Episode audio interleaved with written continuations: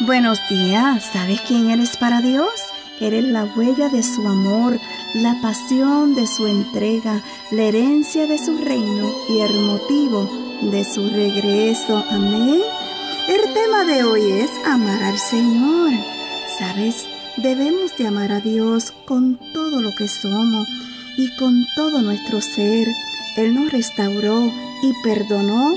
Así que demostremos ese amor también a los demás, porque Dios desea usarnos como instrumento para mostrar su amor.